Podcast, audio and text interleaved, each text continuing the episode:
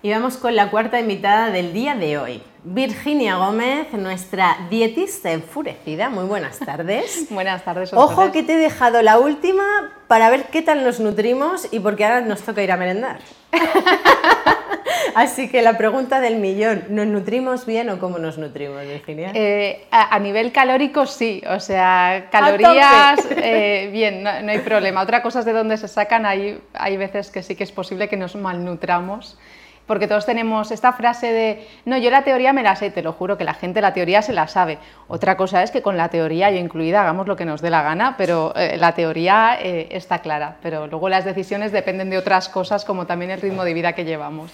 Eso es otra cosa. Ay, el ritmo de vida, el ritmo de vida. Bueno, pues el ritmo de vida hace que comamos ciertos alimentos que nos pueden sentar mejor o peor y... Em, a mí me gusta mucho lo que haces porque es que te has especializado en lo más especializado de lo especializado, ¿no? O sea, mm, tema de sistema digestivo, nutrición, mm, ¿esto por qué? Lo primero, ¿por qué sale esa especialidad tuya de soy nutricionista y me voy a dedicar a, todo lo que es digestivo? Yo al principio era de deportiva, en realidad, porque entrenaba, bueno, ahora sigo entrenando, pero entrenaba mucho, era de deportiva Em, pero luego, eh, por un lado, em, odio la parte, a mí me encanta comer, y yo tener que hacer pérdida de peso de, ah, no, tienes prohibido comer esto, eh, hoy no puedes comer tal. Yo, ¿Cómo le voy a decir eso a la gente? O sea, yo soy la nutricionista que te da consejos de, ¿sabes qué restaurante está súper bueno que puedes probar? Entonces, claro, eso es incompatible con hacer a lo mejor pérdida de peso y estas cosas, pero no, realmente vino porque pues empecé a tener pacientes de digestivo eh, salió muy bien todo y siguieron llegando y al final dije, pues eh, esto creo que me está gustando.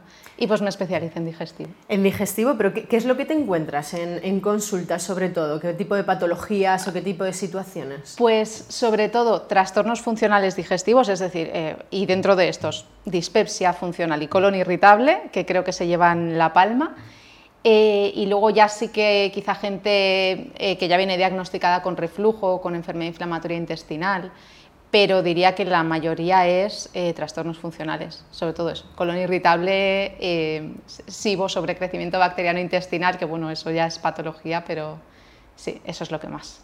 Claro, llegan a la consulta y hacen el SOS, ¿no?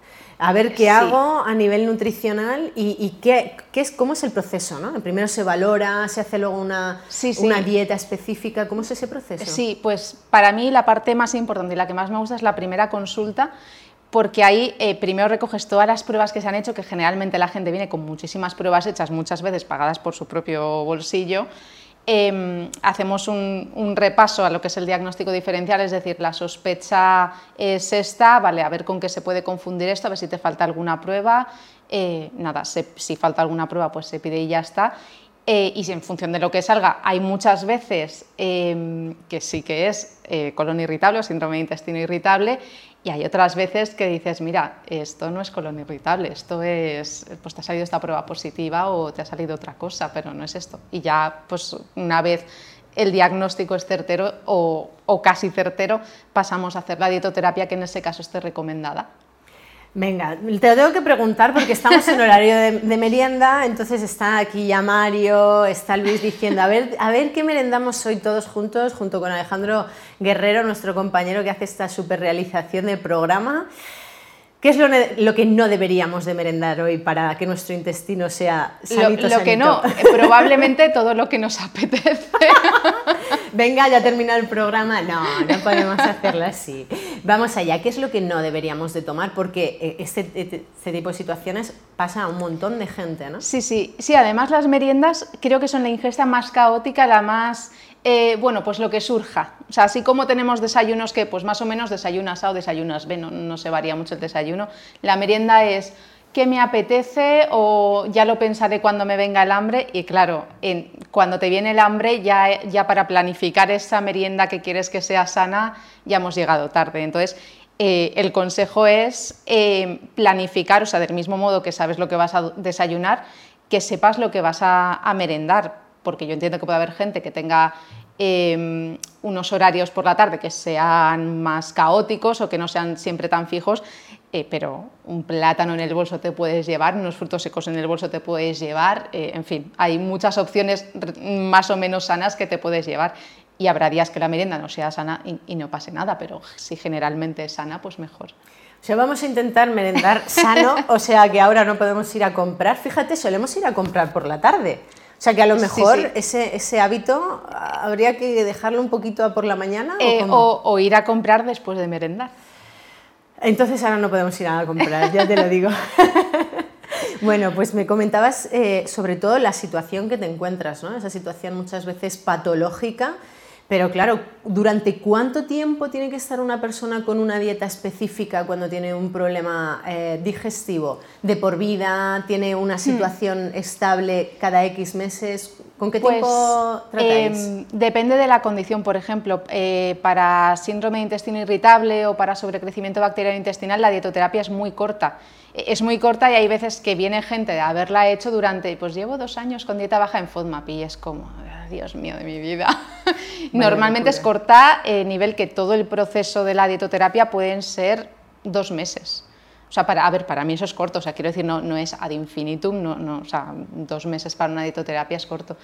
Y luego en enfermedades que cursan con eh, momentos de brote o momentos de remisión, como son las enfermedades inflamatorias intestinales, ¿no? pues enfermedad de Crohn o colitis ulcerosa, ahí lo que intentamos es enseñar al paciente a que se maneje con, pues mira, si estás teniendo un brote leve o moderado tienes que hacer esto, si estás en remisión tienes que hacer esto otro, o sea que, que aprenda a manejarse porque puede ser que, que, no siempre vaya a estar en remisión y que tenga momentos diferentes a lo largo de su vida. Altibajos, ¿no? En muchas ocasiones. Sí, sí. Pero hablabas antes de, de un término que nos afecta a todos. ¿no? Estamos todos con la agenda hasta arriba, estamos todos con un estrés interesante. Eh, ¿Cómo afecta ese, estrés a todo el sistema digestivo? Mal. o sea que no vamos al sistema digestivo y, a todo en general y mal. Nos echamos la siesta. Eh, Dos cosas. sí, sí. Mal, mal. Eh, además, el estrés sí que se ha visto y se ha demostrado que, que genera no cambios inflamatorios, sino que pone en marcha procesos inflamatorios o que son susceptibles de causar inflamación. Entonces, desde que tengas más reflujo gastroesofágico o más acidez o de que eh, se te suelte la tripa, que solemos decir. Eh, entonces, mm, claro, el estrés es lo típico y no, hablamos de estrés puntual de, ah, tengo un examen, que estrés. No, no, hablamos de estrés que aunque sea de bajo grado, está mantenido todos los días de tu vida y al final es que eso se te come. O sea, eso no es bueno para nada en general.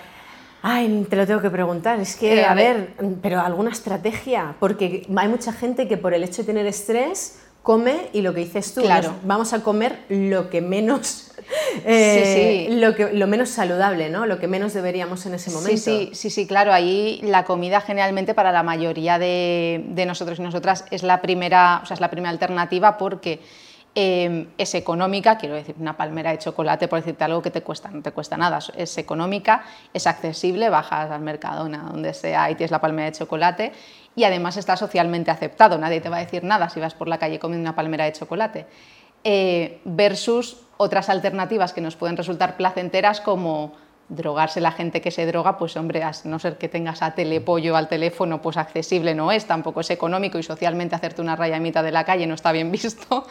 Eh, y otras opciones sanas, como puede ser estoy estresada, voy a darme un masaje, pues está socialmente aceptado, accesible, pues es relativo, pero cuesta una pasta. Entonces la palmera de chocolate suele ganar por goleada al resto de, de cosas estimulantes o reconfortantes que podemos tener. Bueno, pero me ha gustado el, vamos a meter el plátano en el, en el bolso, ¿no? O unos frutos secos o algo que realmente tengamos muy cerca, ¿no? Al alcance sí, y, que, y, que, nos guste medianamente, o sea, tampoco es cuestión de sufrir, quiero decir, algo habrá que te guste más, que te guste menos. No hay que sufrir, eso me encanta. Hablar de nutrición y no sufrir es maravilloso. Sí, sí, sí. Es maravilloso. Y eres muy mediática. No sé cómo ha pasado. Pero cuéntame, arroba dietista enfurecida. Digo, a ver, a ver, a ver, ¿qué nos cuenta Virginia por aquí?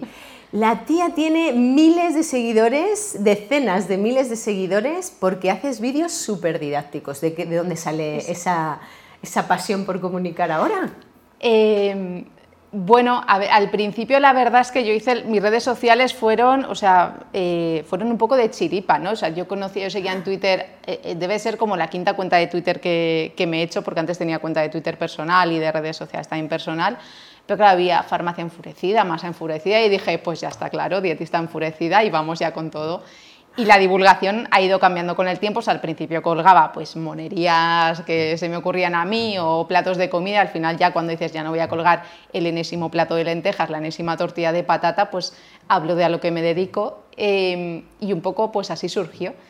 Eh, o sea, ha, sido un proceso. Un proceso. Y ahora pues pues aquí estamos. Divulgando, divulgando y sobre todo con vídeos, como decía, súper didácticos. Sí, De cosas muy concretas. ¿Con qué nos vas a sorprender en las próximas ediciones? En tu Instagram, yo te sigo mucho ahí y digo, a ver, a ver qué nos cuenta Virginia hoy. Pues eh, últimamente no me da la vida mucho, pero a mí me gusta hacer vídeos eh, de, que, de cosas que sean relativamente frecuentes que, que, pasen. Pues.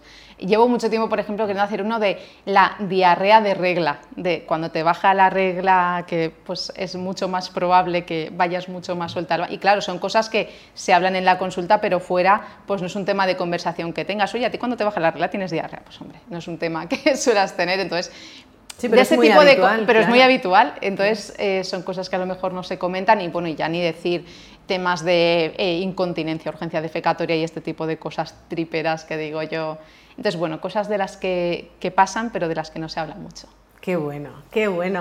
Ahí la tienes, que nos dice, ahora no tenemos que ir al supermercado, tenemos que llevar cositas saludables con nosotros y nos tenemos que cuidar la mente para estar mejor nutridos incluso y más, eh, más saludables a nivel digestivo. Sí, sí. Qué bueno. Pues yo no puedo despedirte sin que me cuentes un caso chulo, chulo que hayas tenido en la consulta. Eh, a mí los que más me gustan son cuando hacemos lo que te decía el diagnóstico diferencial de, bueno, vamos a descartar pruebas, que muchas veces las pruebas son meramente protocolarias de, pues si tienes diarrea, pues a ver, te han hecho un coprocultivo, no sé qué, pues bueno, me acuerdo eh, de dos casos concretamente, una chica que la diagnostican de colitis ulcerosa, que los síntomas es eh, diarrea con sangre, además que es como súper escandaloso. Eh, ya le iban a pautar tratamiento y todo, y digo, ah, te falta la, la prueba de parásitos, no, no, te la han hecho, ah, no, pues al final no me la hicieron porque la muestra no sé qué, eh, joder, tenía disentería. y, y, o sea, yo para, o sea, la primera sorprendida fui yo porque pensé, siglo XXI, España, disentería. ¿Esto qué es? ¿Esto qué es? Eh, sí, sí, resultó que, eh, que, no tenía colitis ulcerosa, tenía disentería y, y, bueno, por un lado, claro, muy contenta, bueno, relativamente muy contenta de que bien, no tengo una enfermedad crónica, pero Dios mío, tengo disentería, que nada, se la trato y, se trató y, y ya está, pero bueno, ya está, ella, ella, sabrá lo que tuvo que pasar, eh, entonces de ese estilo o alguna bacteria concreta que no se mira y es como, eh, pues esto míralo por si acaso y sale positiva y es como, vale, pues igual esto no era colon irritable. Pero debo decir, eh, al menos para que haya tranquilidad, que la mayoría de veces que vienen con de, diagnóstico de colon irritable, eh, no una gran mayoría, pero mayoritariamente suele ser colon irritable. Sí que alguna vez rascando un poco dices, vale, pues esto no era. Va a ser que no. esto no era, no. igual es otra cosa, pero, pero sí, es, a mí eso es lo que, un poco lo que más me gusta de, uy, mira lo que he encontrado.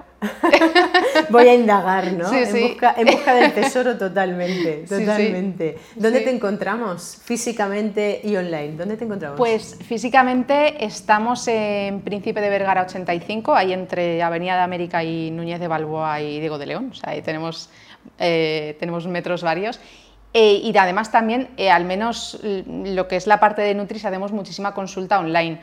Eh, yo creo que es ya también porque en Madrid es verdad que hay veces que las distancias eh, limitan un poco, pero, pero bueno, también atendemos a, a, nivel nacional, internacional, entonces la consulta online, sobre todo en nutrición, se lleva mucho eh, y con las psicólogas lo mismo, las psicólogas sí que tienen más presencial.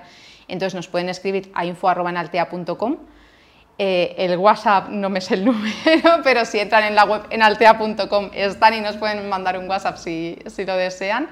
Eh, y nada, y ahí estamos, Nutris y psicólogas. Qué bueno. Sí, sí. Otro proyectazo. Otro pues, proyecto. Virginia, qué bonito. Otra Gracias. persona que cuida de los demás. En este programa vamos a cambiar el mundo. Muchísimas gracias. A Muchísimas gracias a los cuatro porque Manolo estaba online, Mario, Luis y Virginia estaban hoy aquí con, con, nosotros presencial y como veis en Tinku Salud nos dedicamos a cambiar el mundo de la información de salud. Lo más actual, con personas súper cercanas y esos que se proponen poner el, el mundo panza arriba, pero mejor nutrido.